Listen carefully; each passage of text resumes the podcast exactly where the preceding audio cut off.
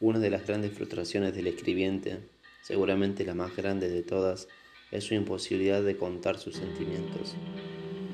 Al parecer, y me propongo esta hipótesis para explicarme, es intraducible al lenguaje las intermitencias del pathos.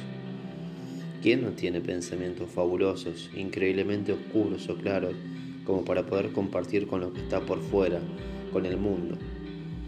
Esa chica de la plaza, con su perro, tan ensimismada en la rama que sostiene a diestra y siniestra. ¿Qué historias podría contarme esta tarde? A lo mejor una breve descripción del amor canino, o bien animal, así en general.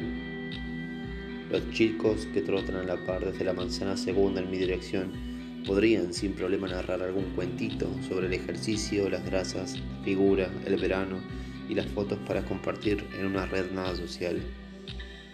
A lo que voy, mi enojo con esto indecible que tengo dentro. Ponele en el alma, en el espíritu. Qué molestia que los vasitos de grapa no ayuden en nada. La botella Valentín en la biblioteca tampoco lo hará. Una lástima grande que no se pueda codificar en palabras mi forma intensa de extrañarte.